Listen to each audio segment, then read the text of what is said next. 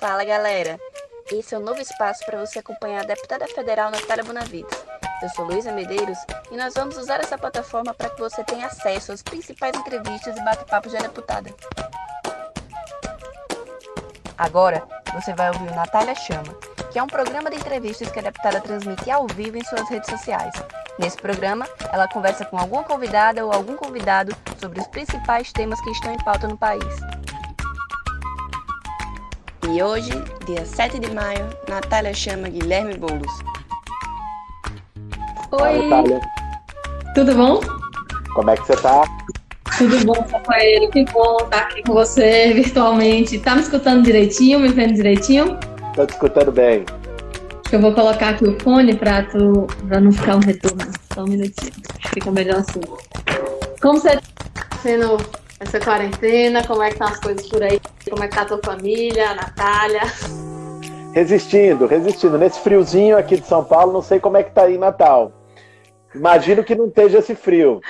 Hoje eu estou em Brasília, tive que ah, tá vir aqui para uma audiência muito ruim, inclusive com o ministro da Saúde, mas em Natal é difícil passar de 28 graus. Ficar menos que 28 graus é difícil. Eu tava com frio aqui em Brasília ontem, tava, sei lá, 21 graus para mim sair gelado. Aí, aí deve estar tá muito pior, né? Aqui em São Paulo tá um friozinho, mas estamos resistindo na quarentena. Também tem, apesar de toda, toda a tragédia, a dificuldade e a nossa angústia de não poder não poder fazer o que a gente queria, que era estar na rua contra esse desgoverno agora. Exatamente. Mas, mas tem um lado bom da gente poder curtir um pouquinho, curtir as filhas, é, enfim, viver de, viver presente, de outro jeito né? a, rotina, a rotina de casa. Verdade.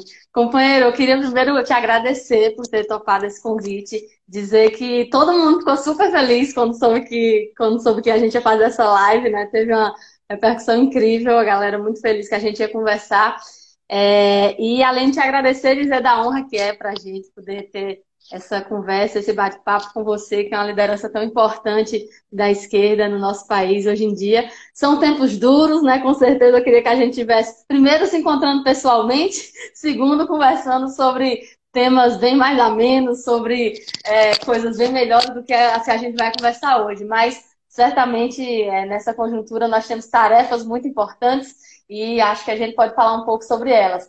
Já tem uma companheirada grande acompanhando a gente. Nós vamos então, gente, começar aqui nosso Natália Chama Boulos. Se eu explicar esse nome, Boulos, no mandato a gente tinha um, um, projeto que é o Chame Gente. É roda de conversa, né? Na praça, em teatro, onde for, onde tiver um chão, a gente tava. E aí ficamos sem poder fazer, né? A gente rodava o interior do Rio Grande do Norte com, com o Chame Gente. E aí essa ideia, vamos chamar a gente online agora.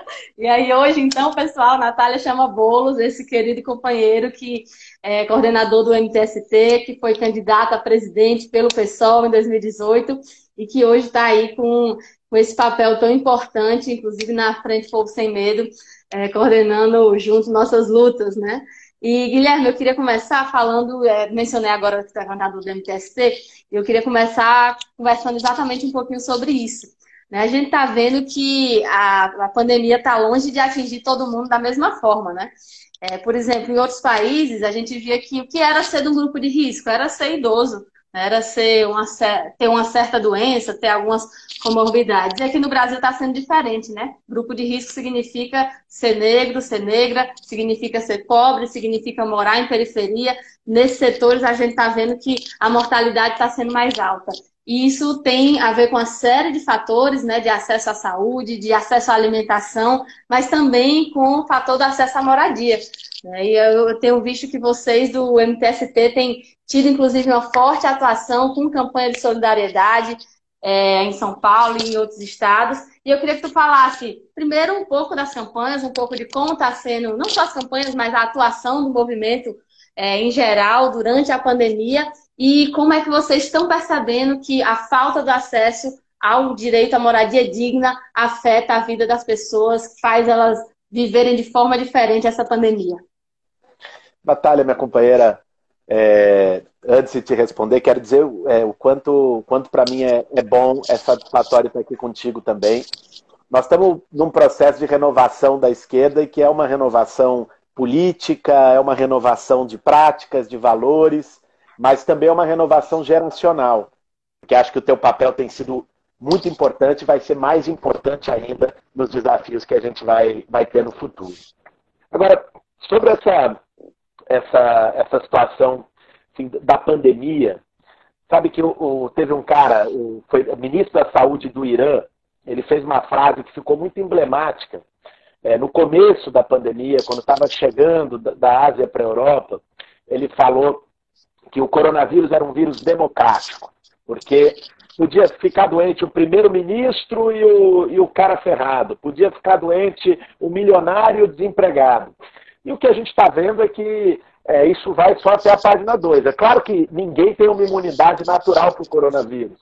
Aqui no Brasil, inclusive, começou como doença de gente mais rica, de quem podia viajar para o exterior e trouxe o vírus. Agora, é, as pessoas que têm menos condições sanitárias, né, que têm problemas sérios de moradia e que não têm acesso à saúde pública com dignidade, essas pessoas estão muito mais vulneráveis, não só a contrair a doença, como a morrer pela doença. Aqui em São Paulo tem um dado muito emblemático, Natália, mas assim, que eu acho que não é só daqui, que é o seguinte: é, o, o, bairro do Morumbi, que é conhecido por ser um bairro de ricaço, de mansões aqui em São Paulo, é um dos que tem o maior número de casos de coronavírus. Só que de 270, 300 casos naquele bairro, morreram nove pessoas. Tem um bairro, que é o bairro onde concentra maior número de mortes em São Paulo, que é a Brasilândia, no extremo norte da cidade, um bairro de periferia, com muita favela. Na Brasilândia, você não teve metade dos casos do Morumbi, mas morreram seis vezes mais pessoas. Por quê? Porque é isso, está é, tá, tá morrendo, é o que você disse, está morrendo negro, está morrendo pobre, é, porque quem não está tendo condições de ter acesso à saúde, de ter acesso à informação, ou mesmo de ter acesso à quarentena. Porque a quarentena, que deveria ser um direito de saúde pública nesse momento, ela está virando uma condição só para quem tem condições de ficar dois, três meses sem trabalhar e mesmo assim garantir comida na mesa, que é quem tem alguma poupança, algum colchão para isso. Né? Nós temos, você está exercendo o mandato popular de deputada, eu sou professor, a gente tem essa condição. Mas alguém que trabalha de dia para comprar o jantar, não tem. E o auxílio emergencial do governo não está chegando para muita gente, quando chega, chegou atrasado e ainda assim é insuficiente. Então, esse é um problema grave que está pegando os mais pobres. E aí, quem tem problema de moradia está na ponta disso. São, vamos dizer assim, os sem teto são aqueles que estão sendo os maiores prejudicados. É quem está sofrendo mais na pele. Que a pergunta básica é que não dá para você fazer quarentena se você não tem casa. O ponto Exatamente. básico da Fica em casa, é casa, tem que ter casa, né? Pois é. Nós temos milhares de pessoas que moram nas ruas. Nós estamos fazendo uma campanha muito forte pelo MTST, além da campanha de solidariedade que você mencionou, que está linda, está muito bonita né? arrecadou 800 mil reais até aqui, que foi, já foi convertido em mais de 100 toneladas de alimento, álcool gel, um kit de limpeza, de higiene, que está sendo distribuído em 11 estados do Brasil, né? mas também é, fez iniciativas comunitárias, cozinhas comunitárias, distribuição de marmita para a população de rua, criou uma cooperativa de costureiras que está gerando renda, porque o Fundo Solidário está comprando delas e distribui máscaras que elas estão fazendo para as pessoas. São várias iniciativas muito legais. Mas, além disso, a gente entrou com um projeto é, e está fazendo esse debate junto ao Ministério Público, que é de forçar os maiores municípios do Brasil, as prefeituras, a acolherem a população de rua na rede hoteleira. Várias cidades do mundo estão fazendo isso. Algumas cidades do Brasil já estão. Niterói, Macapá, Florianópolis. Eu não sei se esse debate já começou aí é, em Natal, você não está? Aí você está em Brasília hoje, mas já começou em Natal. Aqui em São Paulo a gente entrou com uma ação no MP, conseguimos sancionar uma lei. É, enfim, Nova York fez, Londres fez, Los Angeles fez, várias cidades do mundo estão fazendo esse debate, porque a pandemia tem que ser um momento de, de acolher os mais vulneráveis, tem que ser um momento de solidariedade. E se tu me lembrou agora de uma coisa que eu vi, até vi nas tuas redes também, que aconteceu hoje é, no município em São Paulo, que foi um despejo de famílias, não foi isso?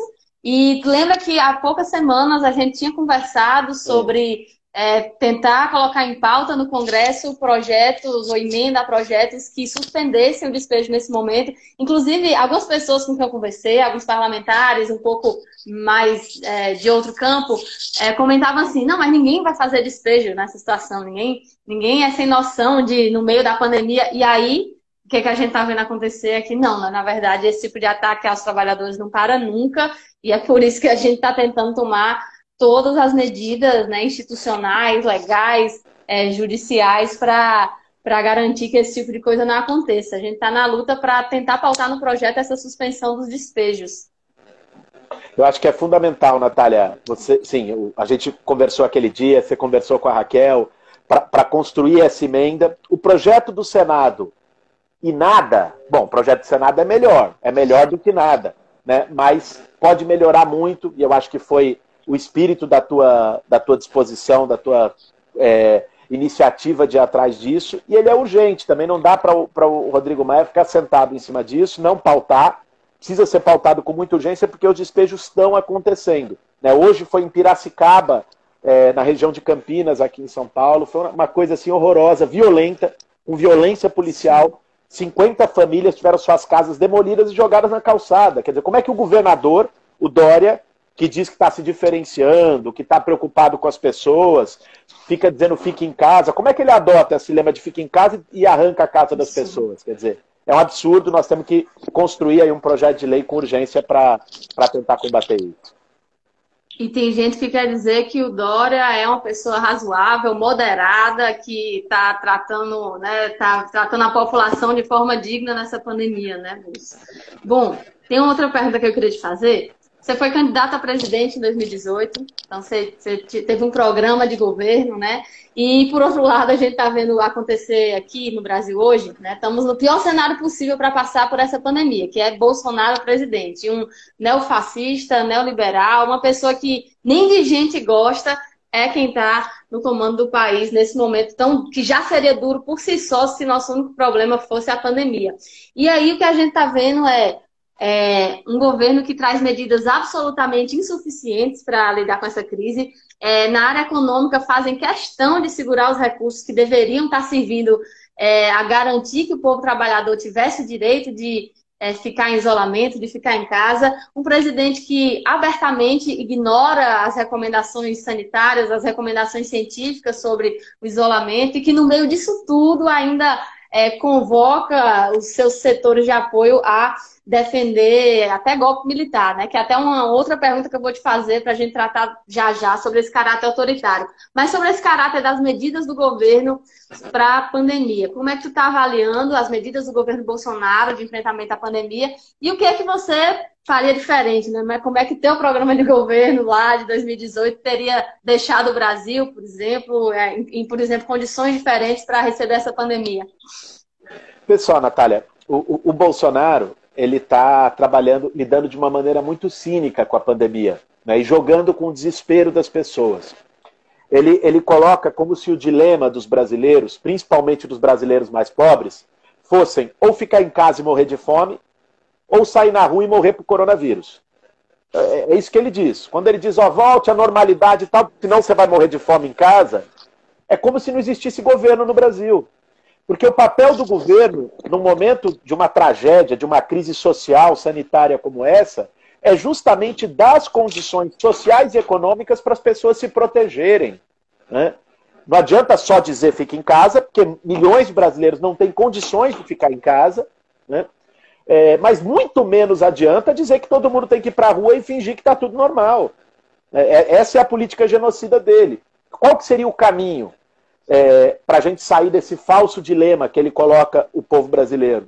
O caminho seria, primeiro, respeitar as orientações da Organização Mundial de Saúde, de todas as autoridades sanitárias, dos infectologistas, e fazer o isolamento físico da maneira como ele é necessário. E o segundo é tomar uma série de medidas para que os brasileiros mais pobres, que não têm poupança, que não têm condição social de ficarem em quarentena, poderem ficar, poderem enfrentar a quarentena com dignidade. Então, a história de que é ou vida ou emprego não é verdade. Você pode defender a vida das pessoas e, ao mesmo tempo, assegurar os empregos. Então, algumas medidas que a gente tem defendido é, e que eu, se tivesse na cadeira presidencial, com certeza já teria tomado. Né? Uma delas é a gente ampliar a renda básica, né, o auxílio emergencial. O auxílio emergencial, vamos lembrar sempre aqui, você acompanhou esse processo como parlamentar, participou ativamente. Ele queria 200 reais. Né? Foi, uma, foi uma briga da oposição, a gente defendia um salário mínimo, e foi pela briga da oposição que se chegou entre 600 e 1.200. E ele está fazendo de tudo para não pagar. Então, esse auxílio teria que garantir uma condição mais digna, nossa defesa era que fosse um salário mínimo, e garantir o pagamento sem qualquer tipo de burocracia. É mentira, Natália, mentira deslavada, você sabe disso, de que é problema técnico, é problema de sistema. No caso dos beneficiários do Bolsa Família, eles estão todos cadastrados no sistema, com conta aberta na caixa e recebem todo mês. E eles demoraram três semanas para começar a pagar depois que a lei foi sancionada para os beneficiários do Bolsa Família. Essa é uma medida. Uma segunda medida é você suspender a cobrança das contas de água e luz e aluguel durante a pandemia. A França fez isso. Outros países europeus fizeram isso. El Salvador, que é um país mais pobre que o Brasil, fez isso. Ou seja, dá para fazer, teria condição de fazer. Basta ter um pouco de empatia e de preocupação com as pessoas. Né? Uma, uma terceira medida é você proteger os empregos. Então não, não adianta você dar a renda para quem está desempregado ou subempregado. Você tem que manter a renda de quem já tem, de quem está com emprego formal. Então, no mundo todo, vários governos estão pagando 70%, 80% dos salários e colocando como, como, contrapartida das empresas que recebem esse benefício que elas não podem demitir. Então, com isso, você garante a renda do trabalhador, garante que não tenha quebradeira, falência de empresas e, ao mesmo tempo, garante a estabilidade no emprego. São medidas que estão sendo tomadas no mundo todo, inclusive por governos de direita. O Boris Johnson, no Reino Unido, está pagando 80% do salário dos trabalhadores. Aqui, a MP que ele botou no Congresso, né, e que a gente denunciou, vocês também denunciaram, a, MP que ele botou é, é pagar seguro-desemprego, baixando a renda do trabalhador e ainda não tem contrapartida de não demitir. Então a empresa recebe um benefício e pode sair demitindo mesmo assim. É um escândalo. Teria que ter também uma ajuda para pequenos comerciantes e microempresários.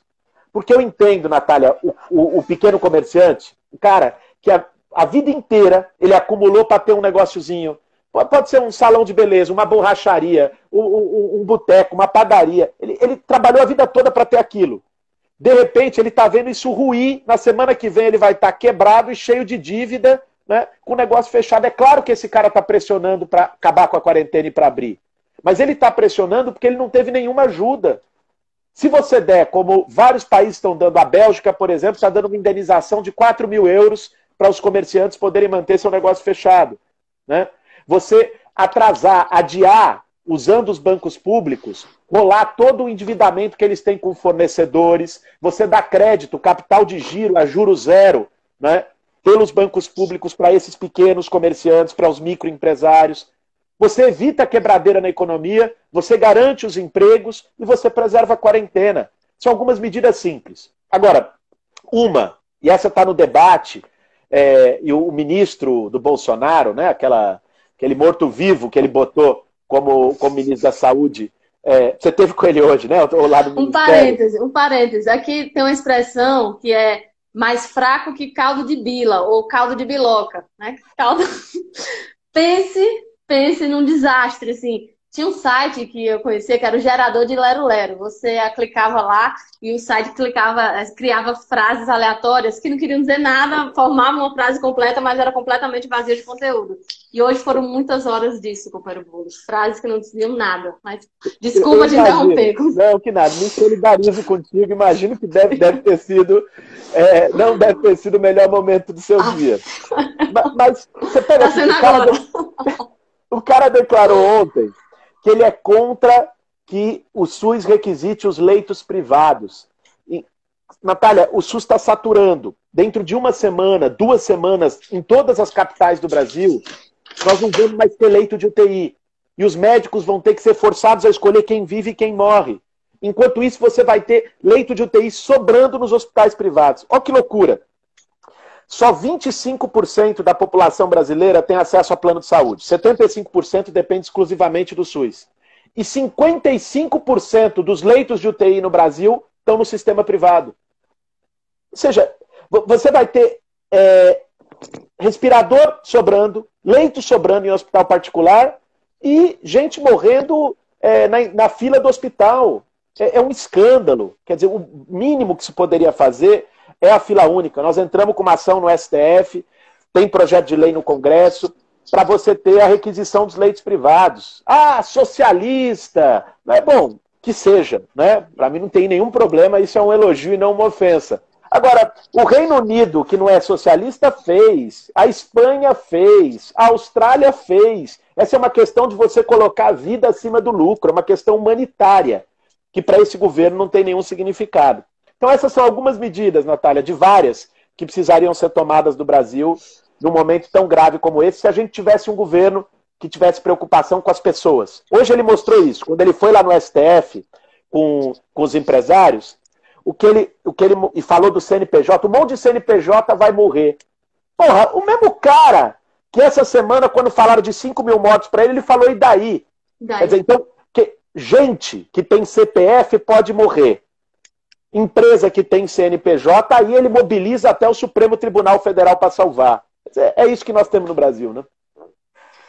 É isso, é um governo de morte mesmo, né? Quando a gente usa o termo governo genocida, sempre faço questão de explicar isso. Não é uma palavra vazia, não é uma, um termo que a gente usa por agitação, mas é por saber da relação direta entre as ações de, dessa pessoa, né? Entre as ações de Bolsonaro e o aumento do número de mortes é, da, da, nossa população, né, dos brasileiros e das brasileiras. E aí, no meio disso tudo, Boulos, ainda tem, a gente ainda tem que se preocupar com todos os ataques que estão acontecendo em relação a, ao que resta de democracia no Brasil.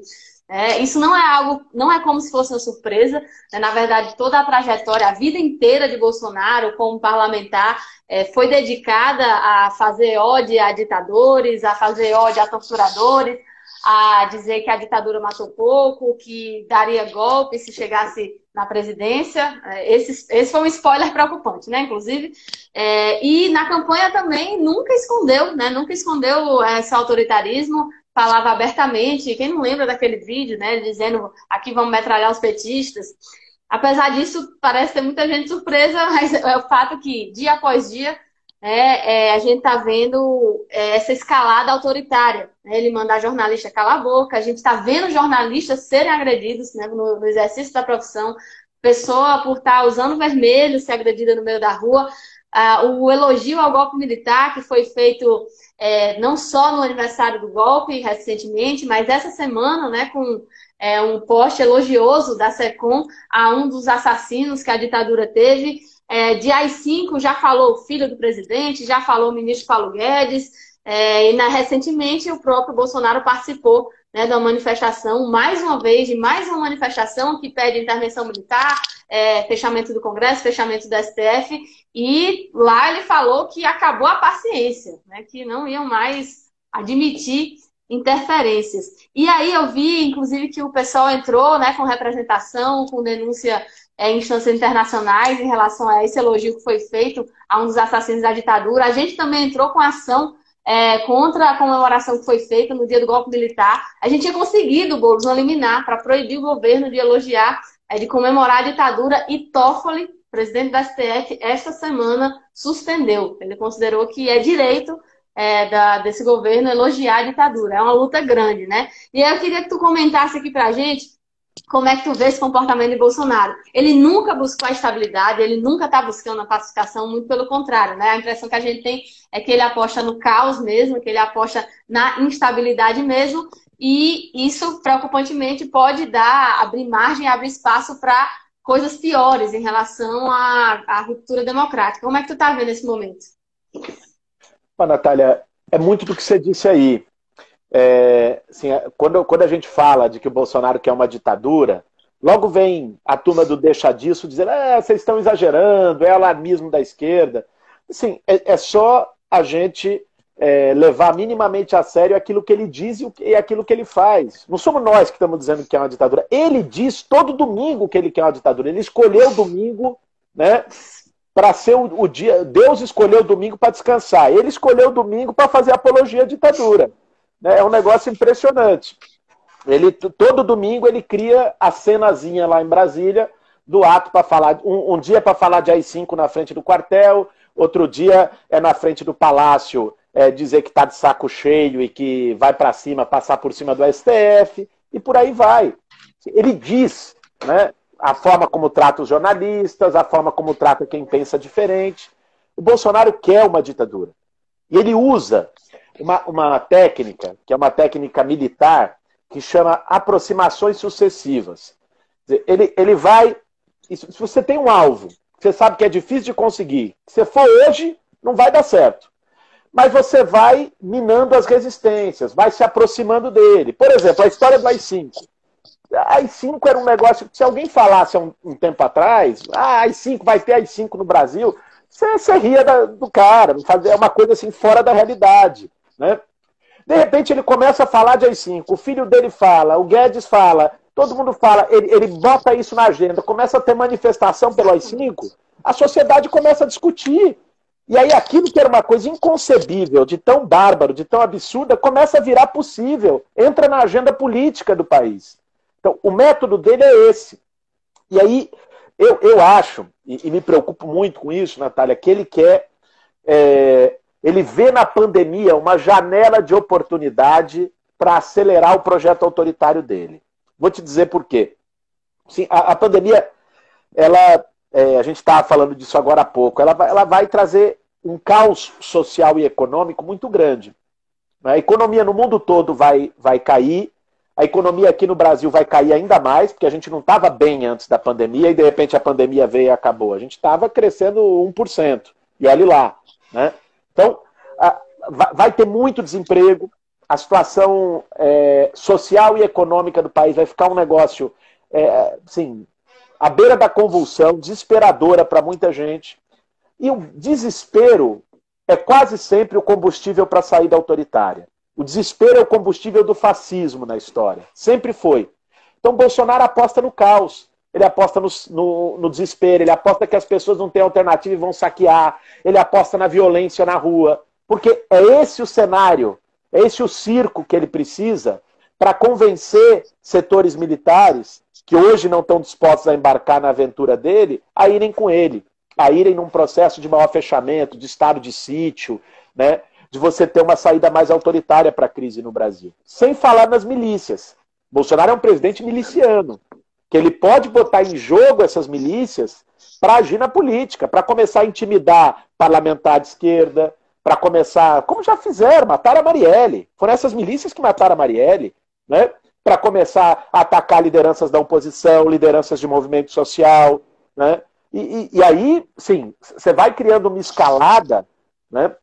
em que precisa reagir, né? em, que, em que precisa, precisa ter um basta nisso aí. Se, se deixar o Bolsonaro e se a gente não parar o Bolsonaro, ele não vai parar sozinho. A gente tem que atuar para parar o Bolsonaro. É o que a gente tem defendido na, na, campanha Fora Bolsonaro, na construção de processo de impeachment, no fortalecimento de pedido de cassação de chapa no Tribunal Superior Eleitoral, é, na, na, na, tentativa de construir mobilizações. Nós não podemos hoje tomar a rua em mobilização de massa, mas a gente pode fazer outras coisas. E nós estamos começando a discutir isso nos movimentos sociais. Não dá para criar uma aparência também de que a rua é deles, sabe? Porque não é. Esse ato que dá ah, uma multidão domingo passado em Brasília tinha 3 mil pessoas no máximo. Basta olhar a foto aérea. Meia dúzia de gato pingado, fascistoide. Né? Nós temos que se colocar também, como os profissionais da saúde fizeram de maneira bonita na Praça dos Três Poderes, despertando a reação do, daquela monstruosidade fascista, mas nós temos que se colocar de uma maneira responsável com a saúde pública, diferente deles, mas também com presença de rua num momento como esse, porque é preciso acender o sinal amarelo da sociedade, senão vai passando. É isso, é, essa naturalização que tu comentou agora é, é nítido que isso está acontecendo, né? Inclusive, no, no dia que o Eduardo Bolsonaro falou do AI-5, o pronunciamento do general Heleno foi: não, é outro contexto agora, teria que estudar como fazer. É, ou seja, em vez dele rechaçar, repudiar, ele disse que o caminho institucional para isso teria que ser analisado. É, e essa decisão do Toffoli, essa semana, suspendendo a liminar que a gente tinha conseguido, ele chamou de simples ordem do dia.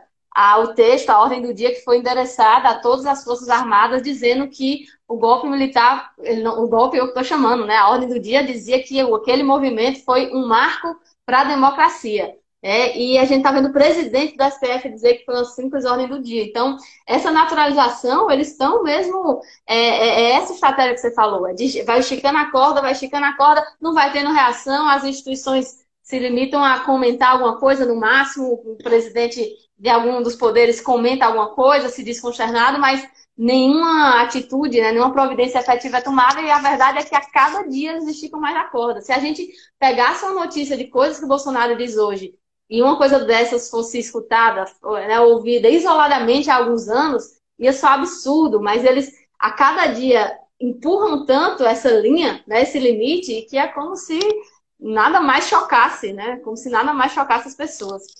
Companheiro é Boulos, a gente ainda tem, é, a gente ainda tem tempo para mais uma pergunta. E tem uma que eu tô querendo escutar todo mundo sobre ela, né? Todo mundo que eu tô conversando, eu tô fazendo essa pergunta que é sobre o depois, né? Como é que vai ser isso tudo quando a pandemia passar. A gente está vendo que esse momento da crise sanitária está expondo as contradições do sistema capitalista da forma mais brutal, né, da forma mais cruel. Você mesmo falou há pouco, por exemplo, dessa questão dos leitos do SUS. O que é isso? A gente tem leitos lotados no SUS e leitos sobrando no sistema privado e está morrendo gente porque está morrendo gente enquanto tem leite sobrando. Né? Isso é uma contradição que grita, né? É, a gente está vendo a violência contra as mulheres aumentar. O simples fato de as mulheres estarem mais tempo em casa com seus parceiros está fazendo com que elas sejam mais agredidas, com que elas morram mais.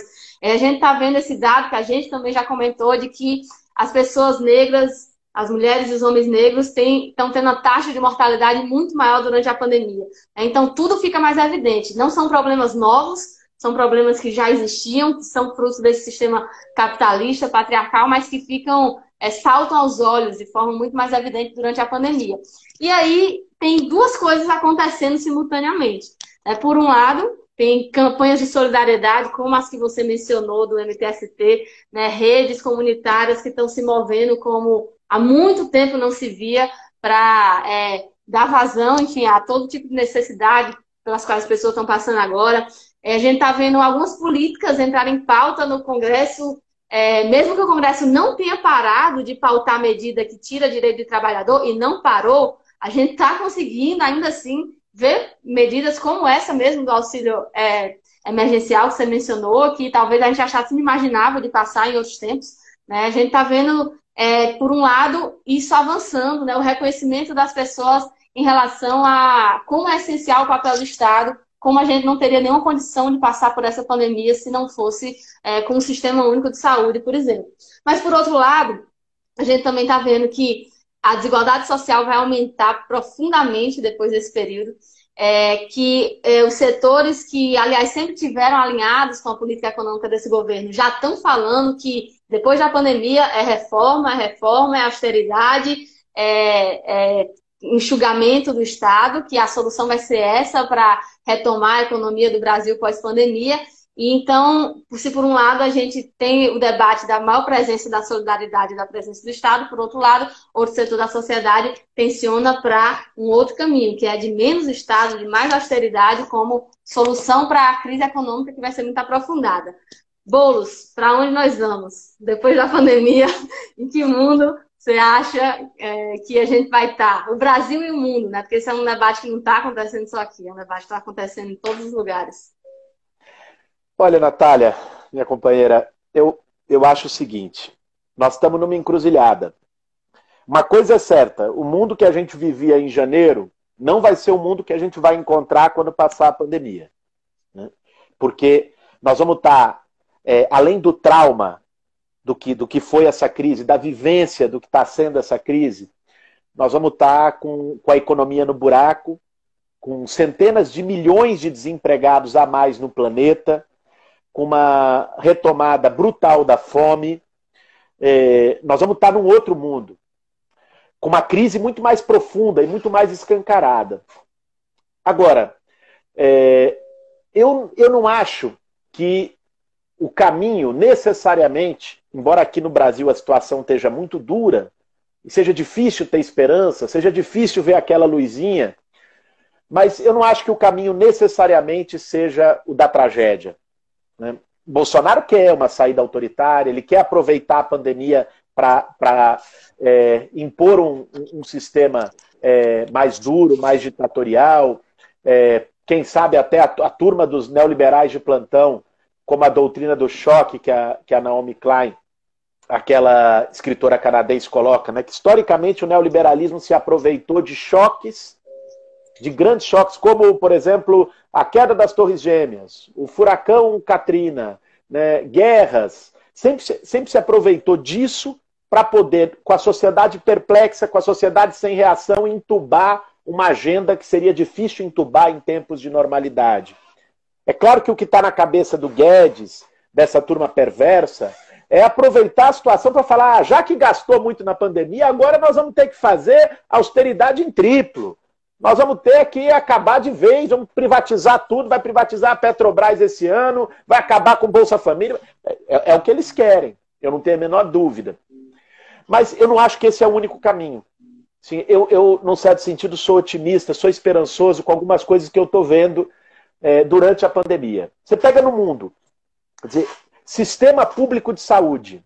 Parecia coisa de dinossauro. A gente defendia o SUS e as pessoas falavam: ah, o SUS, o negócio é plano de saúde popular, o negócio é, é a privatização da saúde, é o que funciona, o SUS não funciona. Porra, o SUS virou um consenso nacional. Né? O Mandetta, que era lobista de plano de saúde, saía com o jalequinho do SUS todo dia na entrevista dele. Você pega internacionalmente o Boris Johnson, que questionava o, plano, o, o sistema de saúde inglês, que é muito parecido com o do SUS, né? agora se tornou o maior defensor do planeta de, de, plano de saúde, sistema de saúde universal. Os Estados Unidos, que tá a população pobre está sofrendo duramente com a pandemia, porque lá não tem um SUS, está tá sendo forçado a repensar a maneira como lida com a saúde. Então teve alguma coisa que virou. Você imagine, há dois meses atrás, você que está sentindo o clima de Brasília, toda essa dificuldade, essa, esse ar pesado no Congresso Nacional, há dois, três meses atrás, você falar num auxílio, numa, numa renda básica para as pessoas. Isso seria inconcebível, era coisa de extraterrestre. Né? Então, e, de repente, o investimento público que era o problema, era o vilão da história, virou a salvação. Você não encontra mais um liberal. Procura com lupa que você não encontra liberal mais nesse mundo. Todo mundo virou keynesiano, marxista, todo mundo defende o Estado. Foi uma maravilha. Mudou da água para o vinho o debate econômico no Brasil e no mundo. Então, tem algumas coisas, mas o que eu destacaria mais é a onda de solidariedade. E sabe, sim, eu acho que nunca, nunca é, na, na, na história da humanidade, ou pelo menos na história recente, você teve tantos gestos de solidariedade, uma iniciativa solidária tão potente como a gente está tendo nesses meses. Despertou muita gente. Porque deixou evidente, a pandemia deixou nu o que, que esses 40 anos de neoliberalismo no planeta produziram. O desastre social, o abismo, a desigualdade, né? os valores. E eu acho que ela, ela gerou ao deixar isso nu, ao, ao gerar esse choque, ela, ela gerou uma, uma, onda de empatia, uma onda de solidariedade. E não só como gesto individual. E aí que eu, que eu acho que pode ficar o legado. Não só a solidariedade com a gente indo lá e pô, dando uma cesta básica para quem precisa. Isso também não resolve. Isso agora, alivia. Claro que é importante. Mas isso não vai resolver, porque nós não vamos dar cesta básica a vida inteira para a pessoa e, e, a comida que a gente deu vai acabar daqui a duas, três semanas. Né? É, é você entender e começar a questionar os valores de uma sociedade que faz com que as pessoas precisem disso. Né? E eu acho que essa onda de solidariedade está acontecendo. Está acontecendo aqui, está acontecendo no mundo todo. E talvez esse seja um legado para a gente repensar os valores e as escolhas da nossa sociedade. A tragédia permite isso. Toda tragédia é um momento que você pode colocar na mesa as, as escolhas que a sociedade tomou, os caminhos que a sociedade tomou. Eu acho que pode sair daqui pelo menos um movimento muito mais forte, um movimento baseado na esperança, um movimento baseado na solidariedade, um movimento que coloque a vida das pessoas acima do lucro das grandes corporações, é, um movimento que não, não veja a sociedade a partir do individualismo, do consumismo desenfreado, do cada um por si, né, mas coloque o bem comum como algo que não é uma mercadoria, mas é um direito de todos. Eu acho que esse debate surgiu, esse debate estava adormecido. A gente não estava conseguindo colocar ele na sociedade, tinha uma muralha. De algum modo, a pandemia derrubou esse muro e permitiu que a gente colocasse questões, disputa de valores, disputa de futuro, de modelo de desenvolvimento, que vai ficar. E eu acho que é essa, essa é a batalha. Nada está ganho e nada está perdido. Eles querem transformar a pandemia numa saída ditatorial e com o neoliberalismo mais selvagem no mundo. A gente quer transformar ela numa revolução solidária, num mundo mais solidário, com outros valores. Vamos fazer essa briga, vai ser uma briga boa.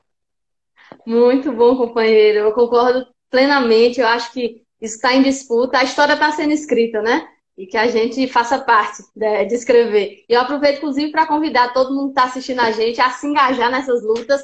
Como o companheiro falou, é muito difícil nesse momento a gente não poder ir para as ruas, fazer ato, fazer manifestação, panfletar, mas ainda nos restam alguns instrumentos, né? As redes sociais, os, os tuitaços, os panelaços, e aí a gente precisa de cada um, aí cada um de vocês junto, né, do nosso lado nessas lutas. Companheiro, estamos chegando ao fim do programa. Por mim, a gente passava mais um tempão conversando, né? É muito bom bem. a gente fazer essas, fazer essas reflexões juntos. É, queria que deixasse sua mensagem final a todo mundo que assistiu a gente avisar quem não pegou o começo que não se preocupe, que a gente vai disponibilizar esse bate-papo tanto no YouTube quanto no Spotify, o áudio dele, para a galera que, como eu, gosta de, sei lá, lavar louça, ouvindo um podcast. E aí, companheiro, manda, deixa a tua mensagem, teu boa noite final aí para quem está nos acompanhando. Natália, minha companheira, olha, muito bom bate-papo, muito bom saber que você está aí na linha de frente, que está é, sair de vez em quando, quando tem que sair da sua quarentena, é para ir para Brasília, para ser uma voz que nos represente. É muito importante saber disso e dizer assim para quem está assistindo a gente, para quem está acompanhando, que não desespere.